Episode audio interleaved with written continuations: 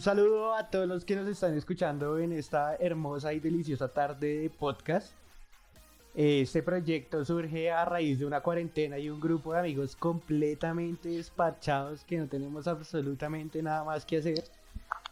Eh, nuestro parchecito está conformado por quien les habla. Soy Juan José, me conocen como Alfa Cero. Está Alberto, que lo conocen como Pita. Está Eric, que lo conocen como Perrick. Y está Lucho, que lo conocen pues como Lucho, ¿no? Vamos a hablarles esta deliciosa tarde acerca de un tema que nos apasiona y que nos encanta y por lo cual somos unos retraídos en el mundo, que es acerca de la conferencia que dio PlayStation y todos los juegos y todas las cosas que nombraron en esta misma conferencia. No sé qué tengan que decir al respecto de esto.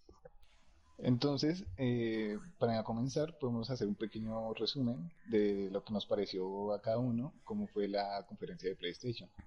En primer lugar, pues yo diría que hubo una gran variedad de juegos, a pesar de que muchos de ellos eran indies, pero en general a mí me pareció una buena conferencia en la que mostraron eh, mucha variedad. ¿Ustedes qué opinan sobre, sobre eso? Pues yo creo que la conferencia fue buena, la conferencia nos mostró, pues como lo decías, muchos juegos y guardó el plato fuerte para los últimos cinco minutos de la conferencia, que fue mostrarnos la consola y decir adiós. Pues yo creo que lo que más me impactó a mí, y como ya lo saben muchos de ustedes, fue ver otro título de Resident Evil en esta gran consola. Y también lo que dijo Pita, o sea, la parte dura, la parte que todo el mundo estaba esperando, creo que en realidad era la parte de la presentación de la consola como tal. Mm, bueno, yo creo que fueron muchos indies, realmente no. No es que me disgusten los indies, pero como que en la preparación fue como más que todo ver muchos títulos que no es que sean muy populares en la comunidad, pero me llamó mucho la atención. Por ejemplo, Resident Evil 8 me parece interesante y, también retomar una saga como es la de Demon's Souls es interesante para la próxima generación. Ahora, pues seguramente muchas de las personas que nos están escuchando vieron la conferencia, otras de pronto no la vieron, y yo creo que podemos em, empezar por contar un poco de lo que nos mostraron en la conferencia y también qué nos pareció. Yo arranco diciendo que nos emocionan muchísimo los primeros 30 segundos mostrándonos el logo de Rockstar Games y yo dije, fue madre, van a lanzar otro juego. De pronto tenía la expectativa de un GTA 6, aunque fuera imposible. Y de la nada, ¡pum! GTA 5 otra vez. Y yo decía, ¿es en serio? Play 3, Play 4 y Play 5. Pues sí, puede ser que nos hayan emocionado un poco con eso porque ya llevamos varios años con, con GTA 5. Pero pues igual no creo que muchas personas esperaran un GTA 6. Tal vez fue como meter algo innecesario. Pero no estuvo. Estuvo ahí como que sobrado. Eh, yo pienso que ahí lo, lo, emocionante de ver la PS5 fueron esos exclusivos tan deliciosos que nos mandaron ver, no sé, un Gran Turismo, ver un Horizon, ver un Resident. Todo eso me pareció a mí muy chévere. Eh, bueno, en sí la conferencia de Play 5, a mi parecer, fue como muy... Eh, se hizo como dos divisiones entre lo que son los juegos indies que presentaron, que por ser indies son como pasan a segundo plano, y también están los juegos como, con mayor producción, los juegos AAA, como son Horizon, Resident Evil, entre otros juegos. Entonces, en sí, yo quisiera destacar un, juego indie que me encantó, que fue el Kena. El Kena hace con unas gráficas hermosas, son unas gráficas como en forma de, caricatura, pero se ve lo bonito que es, se ve como el Zelda, el Zelda Breath of the Wild. Es, es muy bonito. Eh, la jugabilidad me encanta. Eh, mostraron gameplay, mostraron cómo son las animaciones y en sí ese es un juego indie que yo destacaría por eh, encima de todos. Coincido con tu argumento de que la conferencia la dividieron en dos, en los indies y en los AAA. Pero esa, esa parte de los indies a mí no me pareció tan buena, digamos. Rescato tu juego, que nada, fue una presentación muy bonita. No quiere decir que los indies sean malos, hay muchos indies que son muy buenos.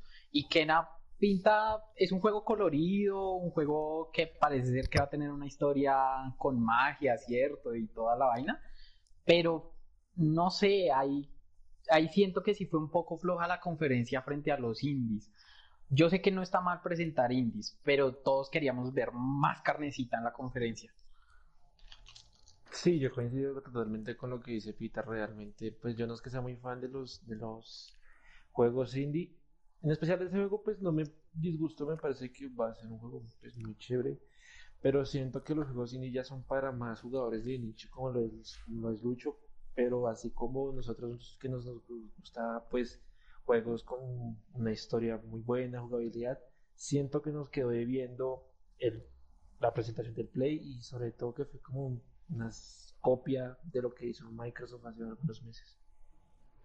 Pues no sé, a mí la verdad los indies no me desagradan en lo personal, pero la verdad yo también digo que estaba esperando un poco más en esa conferencia de Play.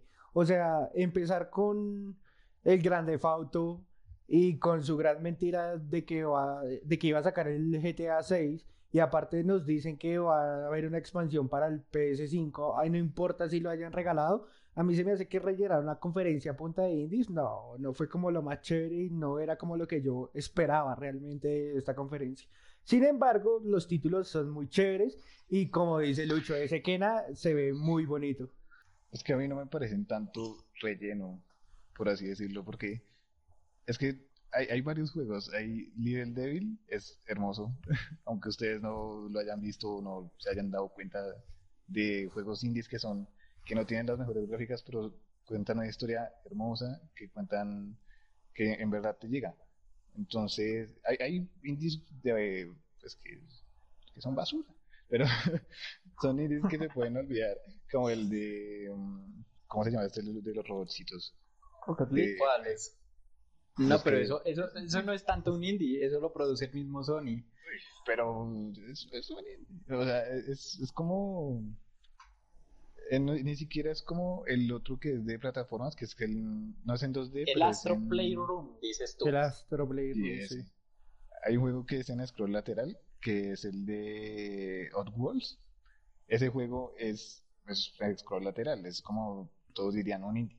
Pero es una serie de juegos, es una franquicia ya establecida y es, es algo si ustedes ven la serie de juegos que está hecha hace mucho tiempo, desde 1990 y algo, es un juego con historia, es un juego que en verdad tiene su, su, transición, bueno, que tiene su historia y que en verdad te llena. Pero mira que a lo que yo me refiero es que Play no te puede hacer algo como lo que hizo. Digamos que tú defiendes demasiado los indies, ¿sí? Y yo entiendo que defiendas los indies, pero no puedes esperar de una presentación de Play que primero saquen un Kena con unas gráficas y con, digamos, cierta emoción que te muestra dentro de toda, dentro de toda su jugabilidad. Y después llegue un indie que se llama Goodbye Volcano High y nos muestre como la historia de unos adolescentes tiranosaurios y una novela. O sea, digamos que eso es lo que a mí no me gusta de un indie. O furries, un furry, sí. Lo que no me gustó de esos indies que mostraron. Digamos que no, es que no, no puedo decir nada de ese juego. Pero es que en eso estoy con los dos. O sea, habían unos indies dentro de la conferencia. Dentro del mundo de los indies hay unos indies súper buenos y yo he disfrutado muchos indies a lo largo de mi vida y otros no tanto. Pero en esta conferencia en específico siento que el 80% fueron indies y habían unos buenos como el que mencionabas tú. Y había otro este de los furries que nadie entendió de qué mierda va eso. Unos dinosaurios en la escuela y luego se van a la universidad y qué me va a pasar toda mi vida en clase de química de un dinosaurio. O sea, ese juego ni nos explicaron nada ni nos mostraron mayor cosa, pero tampoco generó así mucha expectativa. Entonces, fueron los picos cuando mostraron el furry, fue horrible. Si de pronto Furry hubiera sido un poco como bullying, que uno aprende maricadas y hace armas, uno dice, ¡oh! ¡oh! bullying no es, no, pero sí, es, horrible, es horrible. Ahora, más que todo por las gráficas no, llama la atención. Igual que el otro, el, el que el, muñequito que se come como fresas. Bugnax. Y se transforma en esa cosa. Eso, eso también está bien feo. Por eso es que, pues para finalizar este debate de los índices, siento que, digamos, el objetivo general de los índices es para llegar a jugadores más de nicho. Realmente a mí no me gustan los indies porque siento que no me generan como esa atracción que me genera, por ejemplo, un War que tiene una historia, que contarme. Pero Entonces- es que, Eric, usted no puede, usted no puede comparar un No. indie con un juego de historia tan Pero es que- violento y es con esas si me van a gráficas. si me van a mostrar una consola que supuestamente es más potente que la anterior, no me pueden mostrar indies porque es que los indies no me van a mostrar toda la fluidez que, de- que tiene que demostrarme esa consola. Nos mostraron como 3, 4 juegos que realmente ni siquiera eran gameplay, sino eran los trailers. Y ya. Entonces, creo que esta charla de los indies se nos va a alargar mucho, entonces creería yo que dejémoslos hasta acá para entrar a otro juego que creo que acá va a haber mucha polémica y es el Resident Evil. Pero espere, antes de que me cierre, antes de que me cierre usted los indies, es que hay una cosa, hay una cosa con los indies, y es cierto lo que usted dice, es para jugadores de nicho. Coincido un poco en que Play de pronto debió mostrarnos más AAA que indies, pero eso no quiere decir que los indies no sean muy buenos. O sea, hoy por hoy tenemos indies que, que reventaron el mercado. No, O sea, y, y era lo que yo le decía a usted. O sea, puede que, digamos, nosotros no seamos jugadores como tal de indies, así como Lucho. Pero si usted, siendo, o sea, no siendo un jugador de, de indies y le muestran Kena, uff, queda es, pero maravillado con el juego. Además que presentan un gameplay momocho y no sé, a mí me gustó. Por eso, o sea, para terminar, es que vuelvo a mi retomo el mismo punto. Los indies, yo no estoy diciendo que todos los indies que nos mostraron sean una basura o sean malos, pero la gran mayoría, pues a mí no es que me generen mucho interés. Incluso cuando nosotros estábamos viendo esa presentación, dijimos, este lo van a regalar en Plus, porque se veía que iba a ser no tan bueno o que iba a ser malo. Entonces, creo que el tema de los indies es para otro podcast porque es un tema mucho más largo y para que pues este podcast nos quede como más carnudito y tomemos todos los, los, los temas yo quiero traer un juego que pues a mí lo personal me gustó el trailer pero a otras personas no y es el Resident Evil. Y yo quiero empezar que para mí el Resident Evil y vuelvo a la misma idea que le he dicho a, a Alfa durante todo este tiempo que están tratando de rescatar la esencia del juego que es un survival horror Bueno, yo no sé, Eric, yo creo que tú te estás metiendo ahí en aguas peligrosas porque estás hablando con un fan a morir de esta saga. De las películas no. pelea, pelea, pelea, pelea. De las películas no, pero de los juegos sí, absolutamente todos los he jugado, he jugado varios spin-off y lo que yo siempre le he dicho es que usted no puede jugar un Resident Evil sin pensar que es un Resident Evil. O sea, me explico. En los tres primeros juegos de la saga le pintan a usted una historia y la conectan toda. Le comentan, digamos, desde el 1 hasta el 3 cómo sucedió el virus, qué fue lo que pasó en la ciudad de Raccoon City y toda la vuelta. Eh, del 4 al 6 no fueron buenos juegos porque se considera más que para mí o, y para casi todo el mundo que eso eran shooters y deja ahí si pierde la magia de un survival horror. Sin embargo, tuve la posibilidad de jugar el 7. El 7 fue un juegazo, me gustó mucho ciertas dinámicas que usaron como la del payaso, como la del baño que Eric sabe, pero lo que yo defiendo y lo que yo digo es que aunque haya sido un excelente título, se pierde la magia de la historia de un juego. Y tratan de conectar y tratan de hacer que, un- que el juego se vuelva un survival horror, pero sin llevar una cronología dentro de la historia o sin llevar, digamos, como algo serio. O sea, meten personajes así a la lata y bichos a la lata, pero pues ya, o sea, se convierte como si fueran un juego nuevo.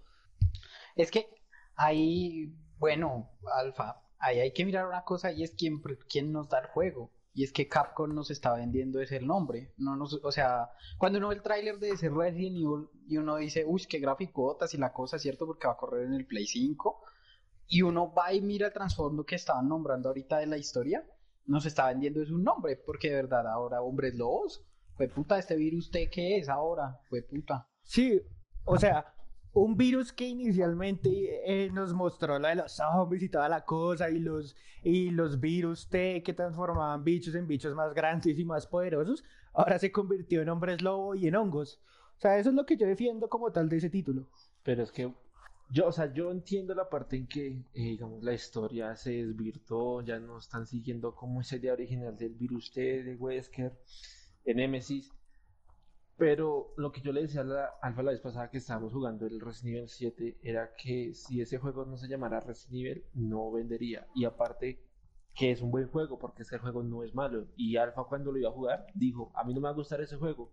Lo jugó y le terminó gustando.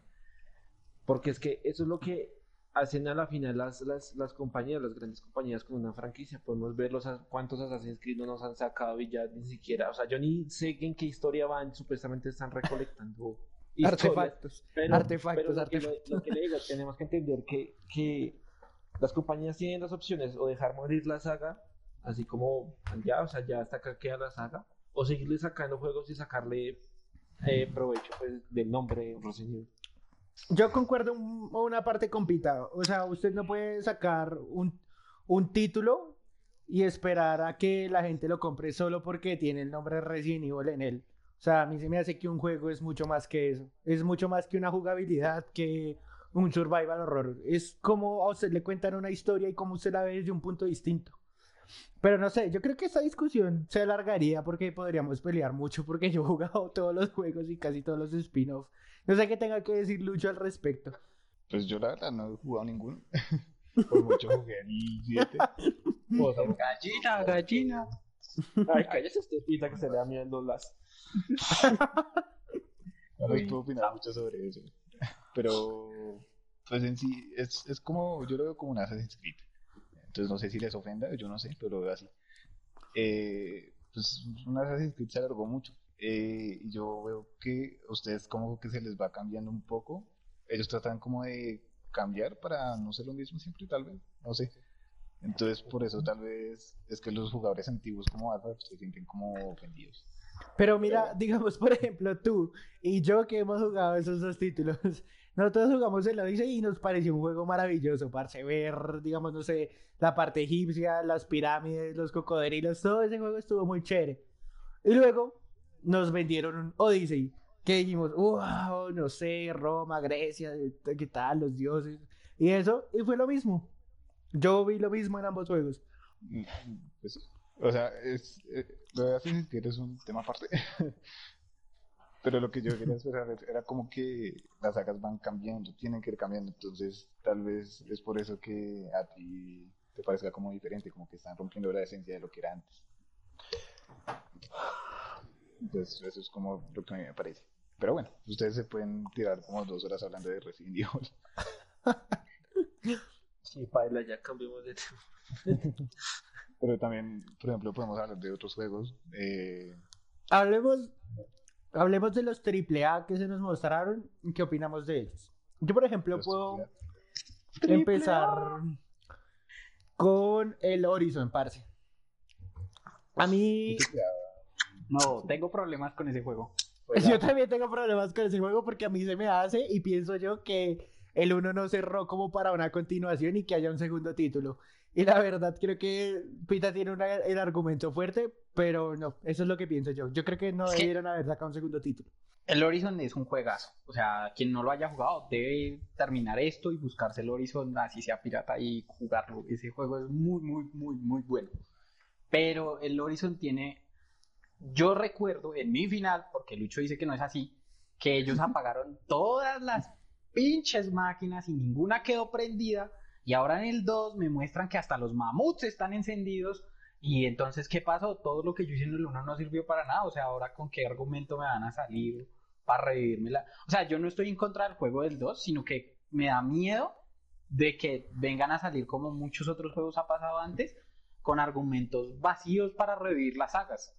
O sea, usan argumentos que nunca habían existido. Hay casos de éxito, por ejemplo el Uncharted 4, que de la nada pareció que tenía un hermano y, y con ese argumento nos desarrollaron toda la trama y funcionó, pero hay casos en los que eso puede que no funcione. The No Us dos. Lucho, Ojo, ojo, yo me paro fuerte con Asilex, pero eso es para otro. Después de que lo juegue, diga. Dale, Lucho, no, dale, Lucho, dale. No, el, el Horizon 1, yo no me acuerdo mucho el final. Me acuerdo Es más, no lo jugué. fue un final- fue un final gané, gané. Fue un final en donde había un- una maricada que era como negra que iba volando por el cielo.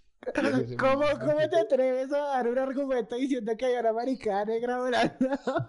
Era- era- que aparece de malo en el, en el tráiler. Es, es lo mismo. Solo que no me acuerdo Pues de es que- que dijo Pita de, de las máquinas desactivadas. Pues es que ni si- o sea, es que ni siquiera decía Horizon Zero Dawn 2 o parte 2, sino siempre era Horizon Zero Dawn y aparecía otro título, ni siquiera es como una continuación, puede que sea un spin-off o una continuación de otra historia, o- Uy, bueno, de pronto Eric tiene razón. porque es que nosotros no podemos pretender que es que, porque entonces ya el juego terminó ahí, no pueden seguir sacando juegos, porque pues, No, no pueden. No, no Pero- pueden. Además, además presentaron, un- presentaron un gameplay con la China ya grande y todos sabemos que cronológicamente no puede haber pasado eso. Es que eso no pudo, ese tráiler no pudo haber sido en el pasado porque ella, ella tiene todos los implementos del final del 1. Sí. hasta los personajes que le ayudaron. O sea, pues sí, yo sé que hay que esperar y seguramente el juego salga quién sabe hasta cuándo y pero igual uno queda con la sensación de "Hmm, mira que ahí se cocina algo extraño. Yo estoy seguro que es un 2. Yo, yo estoy seguro, casi 100% seguro que es un segundo juego y no es un spin-off. Aunque Pero- bueno, no podemos desmeritar una cosa y es que si el juego tiene una mejor jugabilidad o casi igual a la primera va a ser un juegazo. Sí, Mm, sí, pero pero con historia vacía. Vacía. luego pasa de las 2 y Bueno, pues quedará ahí esa discusión, tocará esperar a que salga el Horizon para ver si le da la razón a Pita o lo deja callado, como muchas veces hacen. Bueno, eh, que lo regalen, a que le regalen. otro juego que quiero venir a, acá a resaltar y es el Spider-Man. Ese sí, todos sabemos que no es un 2 porque el director es un spin-off de Miles Morales. No sé ustedes qué opinan de juego. Pero el director salió A hablar y enredó más la cosa. A mí Porque me entonces nos mostraron el Spider-Man y entonces todos dijimos, uy, Spider-Man 2. Se terminó la conferencia y como a las dos horas el man estaba trinando que no era un 2, sino era una continuación del 1. Entonces todos dijimos, uy, un DLC porque salió en diciembre. Y después salió al día siguiente a decirnos, no, es un juego nuevo porque tiene un motor gráfico diferente, pero dura más poquito tiempo y todos quedamos como, ¿what? Yo pienso que eso es una de- un DLC que nos van a vender en alguna expansión, marica, porque ocho horas, no, ocho horas me demoro yo jugando Tetris, ¿qué tal? yo no Pero pues es que no, obvio no, que obvio no, pero eh, un juego de ocho horas es muy cortico, es como jugar una Wade Out. Pues es que, es que, pues es chévere, eso sí, el Spider-Man fue un juegazo y digamos que ese, a diferencia del querido Horizon, sí nos dejó abierta esa parte, porque termina con más, con, bueno, quien no lo haya jugado lo siento por el spoiler, pero cuando el juego termina, termina con Miles Morales picado por una araña y por eso se convierte en el nuevo Spider-Man, y si no se había spoileado por mí, se spoileó por el tráiler y si no, vaya véalo. Entonces, nos muestra la historia de cómo él va a asumir ahora a uno de los héroes preferidos y que afortunadamente le ha ido muy bien en el mundo de los videojuegos. Entonces, esa fue una jugada muy grande de parte de Sony, porque además ni siquiera es un juego para la Play 5, va a salir para la Play 4 y no lo, no lo vendieron en la, en la presentación de la consola nueva. También son bien inteligentes. pues esperar. Digamos que para mí la duración pues, de un juego a veces tampoco es que me afecte tanto porque, por ejemplo, el Days Gone duró muchísimo y a veces se convertía muy repetitivo y dura casi 20 horas o nos ofrece 20 horas solo la historia principal. A ti Entonces te gusta durar poco. siento, siento sobre todo contigo la eh, pero para cerrar el tema de Spider-Man, pues igual creo que, que el, el, nos dejó una muy buena jugabilidad, una muy buena historia y, y siento que nos puede traer otras alegrías así dure 8 horas. Pues Igualmente- lo que se mostró en la conferencia fue muy poquito, fue pues que fue como Sí, ni siquiera un gameplay. Como una lágrima, como una lágrima, así como cuando uno llora Un una puño, lágrima. un Sí. puño negro. Racista de mierda. Aunque también No es racismo, no es racismo. que la historia de no sé si saben los cómics de, de Miles Morales la historia es muy chimba es cuando se muere Peter Parker entonces ojalá que saquen esa historia Gracias por el spoiler. Gracias. Ah, cállate. Ah, ni que no supieras. Que a También. salió hace 80 Es que no sabe leer, no sabe leer. Pues igual creo que otro de los títulos que, entre comillas, para mí no dio de qué hablar fue el NBA, mostrándonos que pues ahora a los jugadores se les va a ver el sudor, Uf, sudor de los dioses. la camiseta mojada, pero A usted como que le gustan las camisetas mojadas. pues sí, algún Línea caliente con Eric. Yo les paso el número. Ah, ya dejen de sabotear, hijo de putas.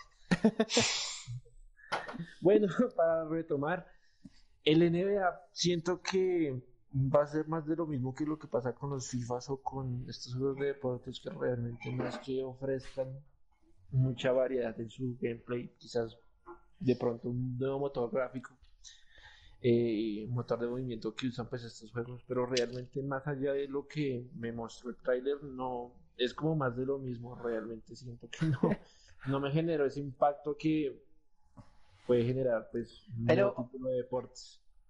Yo, yo tengo que decir algo y es que me pareció muy extraño ver el NBA en la presentación, porque la presentación era a nivel mundial y NBA no es un juego muy vendido, digamos, hacia, hacia el otro lado del mundo, hacia Europa y esas zonas. El NBA no le va muy bien. Es un juego muy bien vendido en los Estados Unidos y en unas zonas latinoamericanas y se me, se me hizo curioso porque por lo general ellos tienden a presentar es como lo que más va a llamar la atención y quién sabe, de pronto nos dé una sorpresa este nuevo NBA. Yo creo Porque que, lo que mostraron, yo creo que no es tanto por lo, o sea, por el título, sino que es que es algo que nos pasó, o sea, que nos pasó a los dos. Que justo cuando lo vimos, parce, qué gráficas tan desgraciadas las que tenía ese juego. Usted y yo ni siquiera sabíamos qué era. Y lo vimos y dijimos, uff, yo compraría esa cosa. Y luego vimos que era la NBA y dijimos, no, no lo vamos a comprar, pero fue más que todo por las gráficas. Es que qué gráficas tan desgraciadas las de ese juego, la vi. Pero es que eso pasa siempre en los juegos de deportes. O sea, te lo venden como si fueran unas gráficas re, re chimbas, pero no. Hace como dos años nos están vendiendo lo del sudorcito en, en NBA. en todo. Y es que en sí, los juegos de deportes van enfocados a un público en, en específico. Nosotros nos, nos vale, culo, pero hay gente que sí los disfruta y tal. Es igual Pues, que lo del es Resident, es el título que el que vende, por ejemplo, No. NBA, FIFA. Sí, o sea, son las grandes Pero- franquicias que tienen eso. la Perdóname. pasión. La pasión, Perdóname, exacto. Discúlpame, pero es que los FIFAs, NBA, NBA Ay, NBA, quiero verlo a usted NBA, comprando el juego de hockey. son juegos netamente comerciales. Ya, o sea, yo que no creo que un FIFA se enfoque en ganar el GOTY del otro año o un NBA. Comerciales. Y Si le me- si le mete- siempre- Si le mete arcos y bastones, se lo juro que se lo gana así, puta. siempre, siempre nos meten como que el sudor, como que uy, ahora sí va a ser muy real, pero pues realmente es más de lo mismo. Sí, Pero en que gráficas, Que no puede haber una mejora tan grande, ¿no? Gráficamente. pero pues se supone que es un cambio generacional, de pronto sí la tenemos. O sea, entre el 3 y el 4, el cambio de movimiento y esas cosas, yo no soy mucho de juegos de deporte, pero sí hubo un cambio. Lo que pasa es que de pronto son muy lentos, ¿cierto? Entonces el primer cambio fue poder esquivar el balón y al otro juego fue poder mover el brazo y como que animan un brazo cada juego, pero pues es un cambio. De pronto esta vez sí nos incluyan el sudor por fin, pero cerrando un poco el NBA, no dejen de lado también que estaba el poderoso Gran Turismo. O sea, juegazo. A mí se me hace que al Gran Turismo le hace falta algo y son poderes. Así como en el No. Twisted Metal. Dios mío, ¿qué está haciendo? Llévate otro, te voy yo. Como el No. Resident Evil, no. un Resident Evil Indie. O, o como si se te olvida que el de las ojos debía tener zombies. Bueno, el caso es que el, el, el Gran Turismo, pues es un juegazo. O sea, la experiencia gráfica de esos juegos, los, lo chévere es poder comprarse uno el timón, los pedales y la palanca, pero eso es para gente rica. Yo no puedo aspirar a esas cosas. Entonces, digamos que es un poco aburrido con el control, pero hay gente que le encuentra mucha pasión a esos juegos de carrera porque son carreras de, de un realismo impresionante. Además, actualizó, yo estuve leyendo y actualizó su catálogo de, de carros. Y, y la verdad, ese juego pinta muy bien, le ha ido muy bien y es la competencia directa del Forza que es de Xbox. Entonces, digamos que sí, sí pintaba muy bien. Pues, pues es que los juegos de, de, de carros no, neces- no necesariamente necesitan poderes como dice Alfa, porque pues para eso está el Rocket League. On No Road. lo dejen morir. Sí, el Gran Turismo es un simulador para fanáticos de carros. Tú te puedes comprar el volante y maravillosamente puedes jugar ese emulador y lo vas a disfrutar mucho. Pero digamos que siento que el Gran Turismo es uno de los exclusivos que ha sobrevivido durante todos estos años y que tiene una competencia muy fuerte con el Forza de Xbox. No sé si ustedes han tenido la oportunidad de jugarlo, pues no sé si en Xbox, pero en PC también está. Gráficamente ese juego es muy bueno, el sonido del motor, eh, como tú manejas el carro se siente pues que tú en verdad estás manejando un carro, ¿sí? Entonces siento que, que este eh, Gran Turismo, pues para aquellos fans de, del automovilismo y, de juegos así para simuladores de carros, pues creo que les va a dar una gran experiencia y pues no necesariamente tienen que comprar el volante. Obviamente el volante se vende por el hecho de que lo hace muchísimo más real e incluso obviamente la, la, experiencia es, es, mejor. Detalle de los sonidos, de, del gráfico, de cómo el, el, el, personaje hace los cambios de, de velocidades pues es un juego que gráficamente y para hacer un emulador pues va, va a haber mucho de qué hablar. No sé, yo pienso la verdad que sí le hacen falta los poderes, unas buenas metralletas. No, que le unos buenos besos. bueno, yo creería que ya, como para finalizar este podcast, hay que hablar del plato fuerte que nos mostraron en esa conferencia, que fue los últimos cinco minutos, que fue, no sé, la presentación como tal de la consola y lo que todo el mundo está esperando. Por ejemplo, de mi parte, lo que yo estaba esperando, me gustó lo que vi, me gustó ver una consola completamente distinta a lo que se venía viendo, que era la consola en negro para los pobres, porque, porque la gente poderosa y millonaria tiene los de lujo, como Lucho, que tiene una Tera y una Pro que a veces vuela y cosas así. A mí me gustó ver una dinámica como un poco más tipo moderna, bonita. Eso sí, lo único malo es que la consola es un poco grande según vi yo en las especificaciones. Y lo otro chévere que me gustó fue ver una consola que ya no se acuesta ahí como una piedra, sino que la consola va en modo vertical. A mí eso me pareció muy bacana también. Sí, es que estéticamente es muy bonita. Es, es como, además el color es una forma rara, diferente. O sea, no es para hacer comparaciones, porque todos sabemos que, que siempre está como esta guerra contra Xbox y todo, pero pues la Xbox es una caja, ¿no? no, es, no es como mucho esfuerzo en el diseño, pero bueno. Nosotros un modem. Sí, la, modem está bonito. la nevera, nevera versus el modem. Y estéticamente es muy bonita y pues esperar a ver el precio y todo lo demás. Pues digamos que a mí personalmente me gustó mucho el, el diseño, es muy bonito, es muy llamativo, realmente se sale de todas las filtraciones que se vieron, realmente nadie esperaba pues que esa consola fuera de esa forma. Del despertador.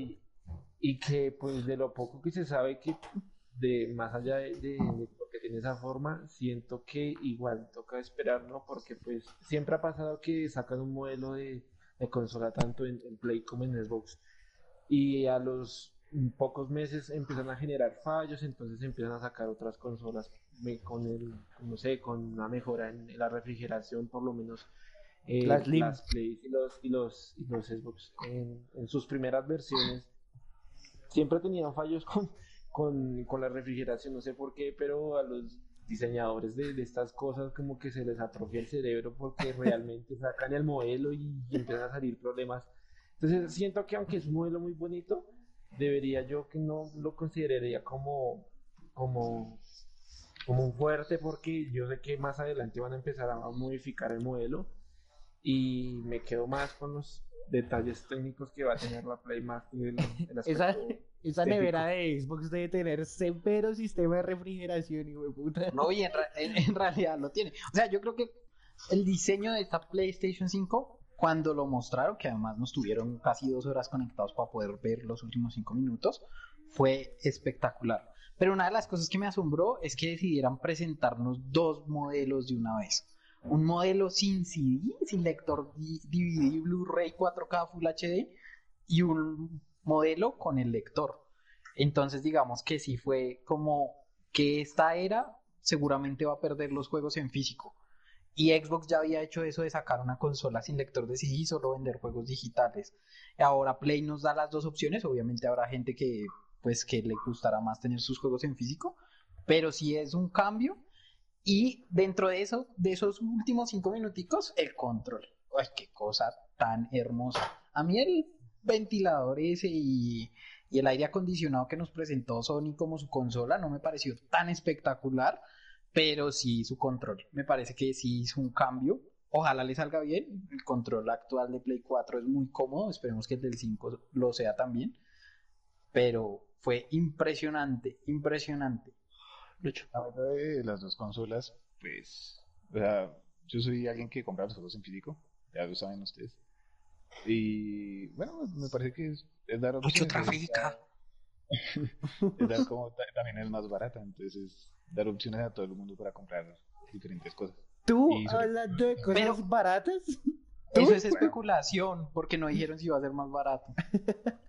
¿no? Bueno, depende porque tal vez necesita más capacidad para, para los, los juegos digitales. Uy, pero si a mí me ofrecen entre la entre la versión que tiene todo digital y la que tiene el CD, me quedo con la digital, por lo menos se ve más bonita que la otra. Sí, sí, pero imagínate si vale más. Pero, es que eh, ahí, ahí, Lucho le da la razón a Lucho porque es que, listo, la, versión que no, que no tiene lector de, de Blu-ray puede que sea más barata. Full HD 4K.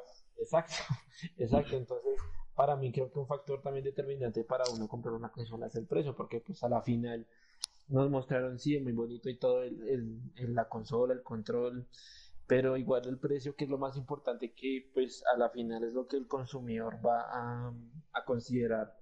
Entonces creo que también el precio va a ser un determinante pues obviamente el precio para nosotros va a ser crucial.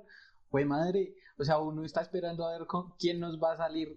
Eh, eh, bueno, Lucho, tú vives y vendes un tenedor de oro, ya lo compras, pero para nosotros es crucial el, el precio. O sea, es que si la consola llega a salir como todas las filtraciones que se han dado por ahí en, M en Amazon y esas cosas de 600 dólares. Amazon. Ah, no, Amazon. No, Amazon y me voy a quedar con mi Amazon. 600 dólares, eso es muchísimo dinero. O sea, ahí sí me preocupa un poco el tema del precio, porque pues 600 dólares, sacarse 600 dólares tampoco es tan, tan sencillo y además que los juegos tampoco es que sean nada económicos y nosotros vivimos en un país que el dólar sube a 4000 cada 8 días, entonces eso no. Imagínese usted comprarse una Play 5 y, para un juego que vale 300 mil pesos, no le toca jugar gratuitos por ahí otro año. Es que Sony nos dejó con mucha expectativa y yo, este va a ser mi argumento final. Yo considero que Sony lo hizo bien, fue una buena presentación, tengo mis puntos contra los indies, tengo mis puntos contra el diseño de la consola, pero lo que en realidad a mí me preocupa es el precio. Y espero que no sea un precio muy caro porque ellos ya saben lo que les pasó con el Play 3. Y ellos sacaron un Play 3 muy caro y que la gente no lo compró casi por eso y después les tocó sacar uno barato. yo con eso concluyo mi idea de, de lo que pasó en la conferencia de Sony y espero que esto siga avanzando muchísimo más. Pues en eso de el precio, sí estoy de acuerdo contigo, que no sea como otra vez el Play 3. La conferencia me pareció buena, eh, ya saben que a mí me gustan los indies, los indies me vendieron, están súper bonitos, me encantaron. Y eh, pues en fin, ojalá que esta generación sea buena, que pues que no se deje ganar territorio de lejos, o si no tocará pasarse a lejos. Pero igual. falso, falso, como el cuero, falso. Pues yo lo que me lleva la, de la conferencia de Sony es una consola es que simplemente hay que esperar porque realmente no es que los trailers nos hayan ofrecido como mucho de lo que realmente va a ofrecernos la eh, en calidad de gráficas pues los, la, nueva generación de consolas. Tú eres eh, muy aburrido. No, no te emocionas. Realmente eres muy aburrido. Que, que va a ser más, más impactante para mí, pero bueno, a la final creo que voy con la línea de, de, Pita y es que siento que el precio va a ser un, factor determinante y, espero que, que, no sea tan caro y claramente tampoco que los juegos sean pues también costosos porque pues da igual que la consola sea barata y nos, la meten por los juegos entonces pues Pussy. Pussy Para concluir, no sé, te digo que este podcast estuvo genial y espero que nos vean en el próximo podcast y que no les haya parecido tan aburrido. Adiós. Adiós. Adiós. adiós.